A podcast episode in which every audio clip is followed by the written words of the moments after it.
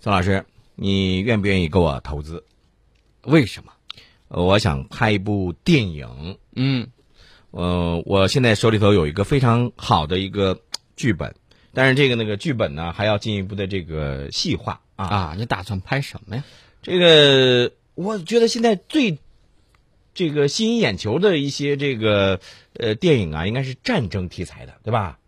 现在还有这个悬疑题材呃，对，悬疑题材这个也不错。啊哦我昨天就看还到得是动作片儿，啊，对，那肯定的呀。还得有帅哥，得有世家，汤姆克鲁斯得有贵族范儿，汤姆克鲁斯咋样？可以挺《好碟中谍五》这不、呃嗯要不六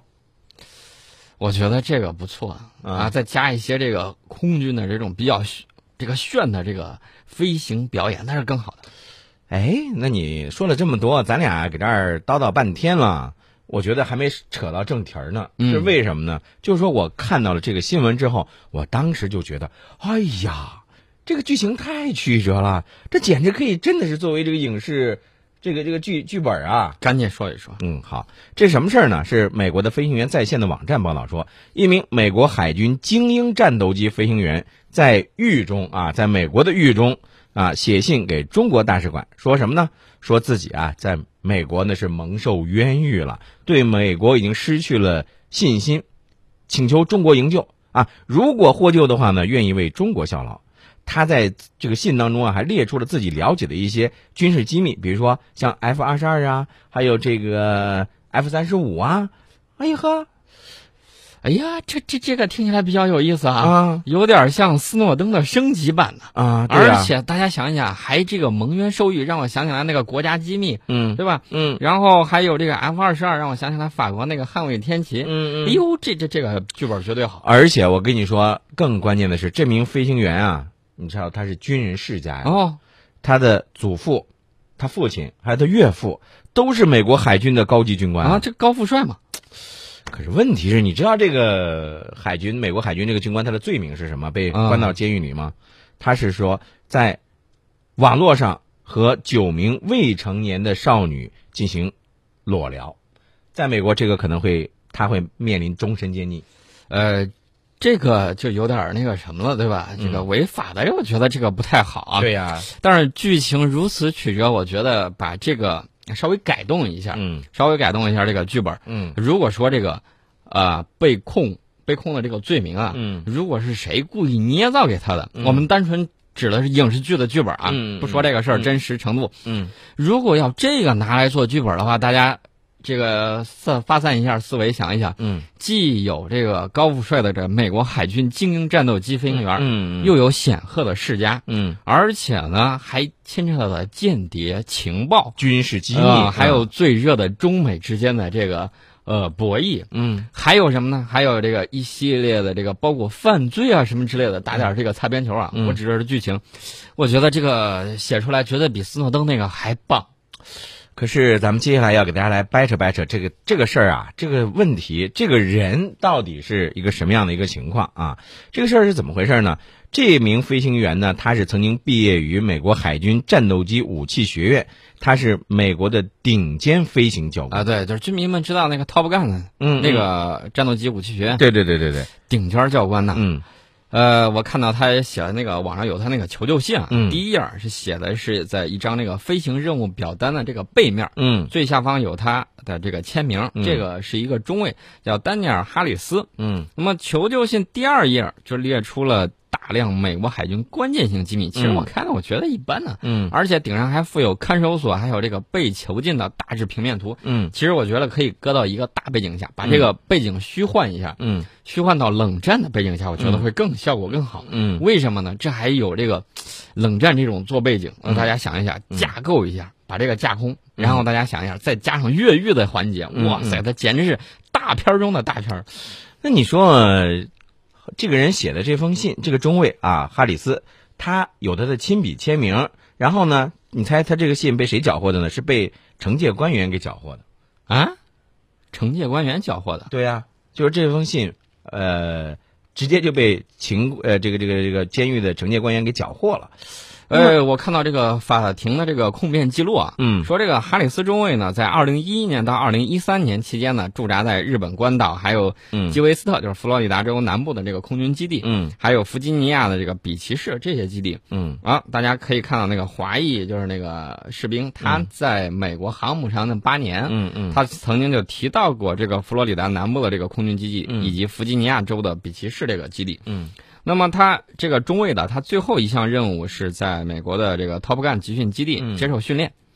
呃，哈里斯的这个辩护律师啊说：“嗯你这个信是假的、嗯啊，假的，我我不是承认这个是真的。嗯他说这个是海军呢、试图通过制造叛逃假象来掩盖公众对海军精英军官涉嫌儿童色情犯罪的注意力。关于这个事儿啊，我们看一下咱们的微信平台上的大家的这个互动啊。自由呼吸就说了，这信是怎么寄出来的呀？问题是他这个信都没寄出来是吧？嗯，这是第一。呃，另外一个，刚才这个就是爱你这位朋友说说咱们刚才说了半天这个剧情啊，这不好猜，不知道是什么情况啊。对，我觉得风水轮流转呢。现在这个所谓自由世界的这种精英军官，居然都开始准备投靠我们了。嗯这个世界真是变化快，我实在是看不太明嗯白。好了，我们不说他了，我们说印度。说印度，说印度的什么呢？说说印度的这个步枪改名。昨天有个朋友在微信上就问我说嗯，：“你们为什么老喜欢黑印度呢没有啊，？”呃，其实不是我们黑他，关键是他太黑。不是，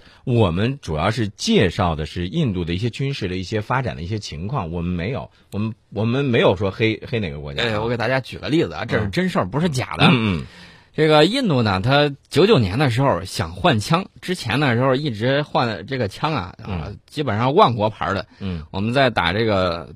中印中印战争的时候，那个时候我们缴获了大批二战时候的这个老老式枪支，嗯里恩菲尔德步枪什么之类的，哎呦，嗯都过期了不知道多长时间了。嗯呃，这个印度决定啊换枪啊换枪的时候，他把它换成这个口径换成五点五六毫米的，嗯挺高兴，说这个世界流行这个嘛，嗯小口径我换了，嗯换了之后发现问题来了，他原来他这个口径是七点六二毫米，嗯嗯，呃换了这个五点五六之后，发现我没有生产子弹的这个能力，对啊呀，我的天哪，有枪没有弹，你拿着去当生火棍吗？嗯嗯没办法，紧急向以色列订购，你是一个大国呀，嗯，啊，跑到以色列去订购五点五六毫米的弹药，嗯有枪没有弹，这说出去都是个笑话。嗯那不知道他们当时这个换枪的这个嗯印度军官是怎么想的？嗯这个拖延了很长时间之后，啊，终于把护目也换了，把枪托也进行升级了，改名儿，啊，叫成了一个英文名儿，具体叫什么我也不太这清楚。叫湖中剑啊，这个因为升级版的这个名字啊。超级犀利啊！按照这个翻译过来的话，叫啊这个湖中剑啊，湖是湖水的湖啊，剑是宝剑的剑。呃，这这个名字还挺奇怪的，我查一下，稍等啊，大家等一下，我查。 好，查到了这个，他这个名字在古塞尔特语里头意思叫断钢、啊，嗯其实就跟咱那个削铁如泥的意思差不多。嗯嗯呃，说白了就是一把这个斩铁的宝剑嘛。嗯啊，哎，你我跟你说，你再你再看一下，你再看一下，中国网民更熟悉的一个名称叫什么？ EX 嗯，咖喱 棒，哎对对，亮点在这儿呢。中国的网民真是太有才了，嗯高手在民间呐。嗯，哎，问题是这个名字改叫 EX 咖喱棒，这个好像是在一些漫画当中好像出现过啊。啊，对，日本很多这个《刀剑神域》啊，这些漫画里头都出现过。嗯而且我发现有网友就爆料了，刚说的说这个不是印度人第一次用动漫中的名字命名自己的武器，嗯嗯他之前那个五代机，什么他的飞机太乱了，我也不知道到底是到底第几代啊，嗯嗯命名叫维摩纳，嗯听着好像萨摩耶啊。嗯，哎，不是。你你刚才说的把这个新的这个不是不应该说新的这个步枪啊，就是把这个步枪呢给它升级换代了是吧？换代之后，后改名叫这个 EX 咖喱棒，那这个这个是不是啊？能不能改呀、我不想啊，我不不不想要这个，这个步枪会不会提抗议呀、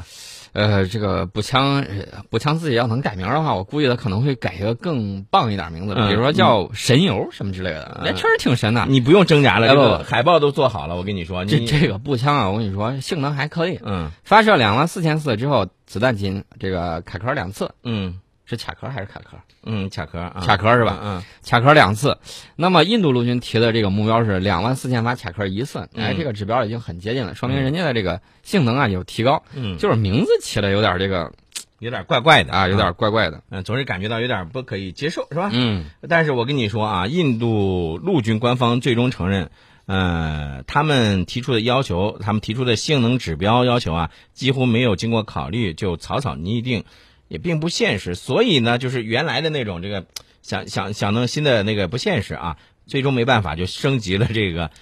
步枪。咱说个靠谱的，嗯还得说人家美国，嗯哎，美国陆军呢最近要升级这个 M 四 A 一啊，嗯大家在玩这个 CS 的时候，或者玩其他这种游戏的时候，嗯经常说，哎呦上这个 M 四，直接就说了是这款枪。嗯那么大家都知道，苹果呢有苹果六啊、有苹果六 Plus，嗯啊我们的这个华为呢也有这个 Mate 七、嗯还有这个那叫什么是什么六 Plus 呀，反正就挺多了。嗯大家都升级，哎，嗯人家轻武器也升级，嗯人家叫 M 四 A 一 Plus，嗯嗯嗯，这是网网网友给他起的名字。啊，就是呃，按理说这个 Plus 都比较大一点，是不是这意思？啊，之前呢，美国国防部提出来要把那个 M 九，嗯就博莱塔公司，意大利博莱塔公司生产的这个 M 九，呃，M 九 2F 吧，嗯，在装备美军之后呢，叫 M 九手枪了，嗯然后他把它给要换了，嗯呃，提出了一个 XM 幺七嗯手枪系统之后，这个美国陆军计划把这个短突击步枪嗯升级到 M 四 A 一加，啊就是咱起了外号叫 M 四 A 一 Plus。嗯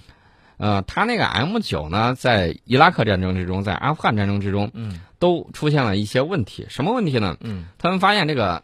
呃，最简单的说啊，就是这个弹簧，嗯就是弹托里头这个弹簧，嗯在压满这个子弹之后，嗯容易这个老化啊，嗯然后呢就脱不起来，嗯脱弹板脱不起来。嗯没办法呢，那美国这个士兵手很巧啊，他就把嗯这个弹簧呢事先先把它往外拔一拔，嗯拔完之后再压，那个弹簧力会大一些。嗯哎，但是老这么维持住，出现另外一个问题，嗯就是这个供弹的这个平顺性嗯不能得到保证，你这个不等于说暴力改装啊。嗯除此之外呢，他们还发现了一个问题，就是九毫米的这个子弹，呃，手手枪子弹啊，嗯在这个自卫的过程之中，发现没有这个十一点四三毫米的这个弹头威力大，嗯停止作用要差一些，嗯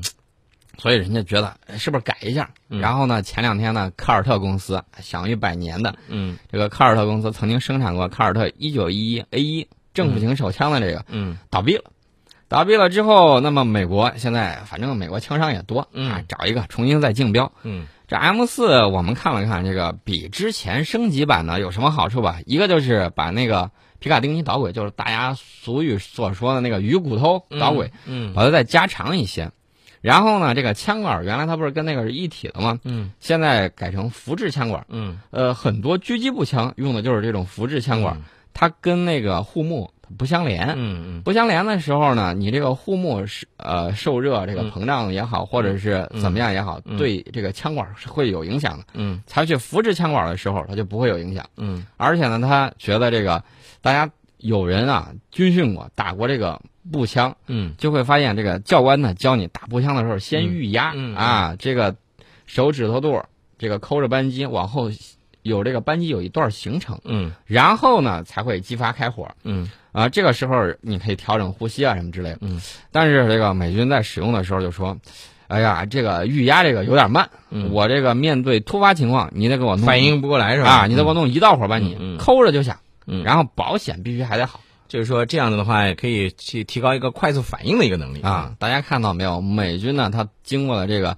呃，当年的 XM 八系列嗯的，然后到这个陆地勇士，还有那个 SCR，、呃，记不清型号了。嗯，经过这一系列型号之后，最终又回到了 M 四。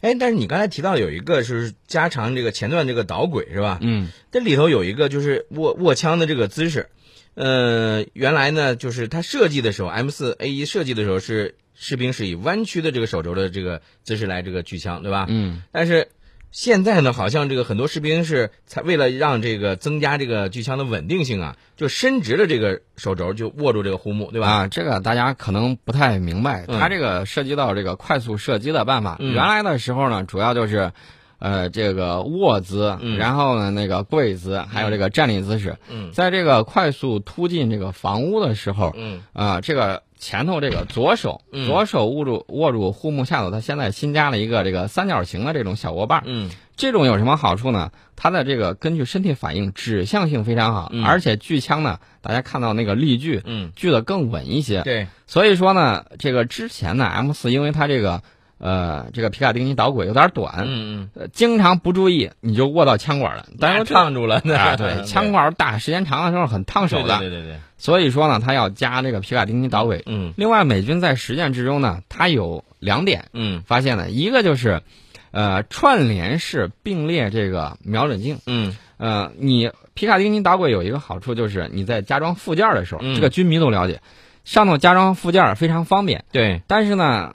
在转换的时嗯候，就是夜视系统跟你这个白光瞄准镜嗯在嗯相互转换的时候，嗯嗯你来回卸，它这个精度归零是受影响的。嗯所以说呢，美军现在他的办法就是你把这个导轨加长，嗯然后进行串联。嗯呃，不用的时候，它往那个左侧，你把那个嗯，一一掰掰啊一，掰，然后它后头那个就可以继续用嗯啊。前头一般通常是这个微光夜视仪嗯瞄准系统，后头是这个白光或者是说这种呃光学瞄准镜。嗯，那你刚才提到的可以加一些这个附件儿的话，比如说你除了这个像可拆卸的这些机械瞄具之外，呃，在夜间射击的时候，你像夜间射击的时候，我们都知道这个枪口啊会有一些这种开火时候那种火焰特征是吧？嗯那么如果要是他要是为了想减低这个呃火焰的这个这种明明亮度的话，会不会也做一些改进？呃，会做的这个主要是把那个鸟笼式的那种枪口消焰器啊换成新的啊。前头呢，现在我看到有很多，嗯一种是这种锯齿形的啊，嗯就前头那个头儿，嗯既可以有效的消焰，它还可以当成这种近距离的这种攻击武器。嗯枪口顶上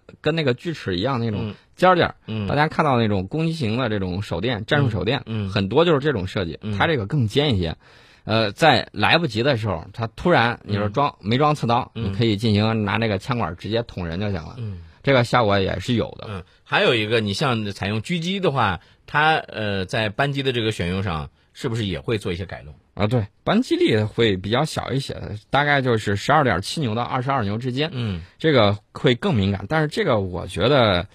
我觉得可能有利有弊。嗯太敏感的时候，在意外激发的时候，极有可能受伤嗯。啊。所以你看，呃，美军的这个 M 4 A 一的进行一些相应的改进之后，估计也是为了它可能是想在它的这个实战化当中呢，能够起到发挥更好的一个作用。啊，对，没错。嗯那么说完美军装备之后，在半点之后，我们得说说我们的装备了。嗯，好，我们看一下在微信平台上大家的这个互动。刚才咱们不是说到这个印度的步枪改名吗？嗯，那个奋斗这位朋友，你太坏了，你知道吗？他说什么你知道啊？说吓我一跳啊！我以为这个印度的这个步枪要改成叫阿琼步枪呢。我们前一段说的是阿琼坦克 嘛，对吧？？对，啊，那所以我觉得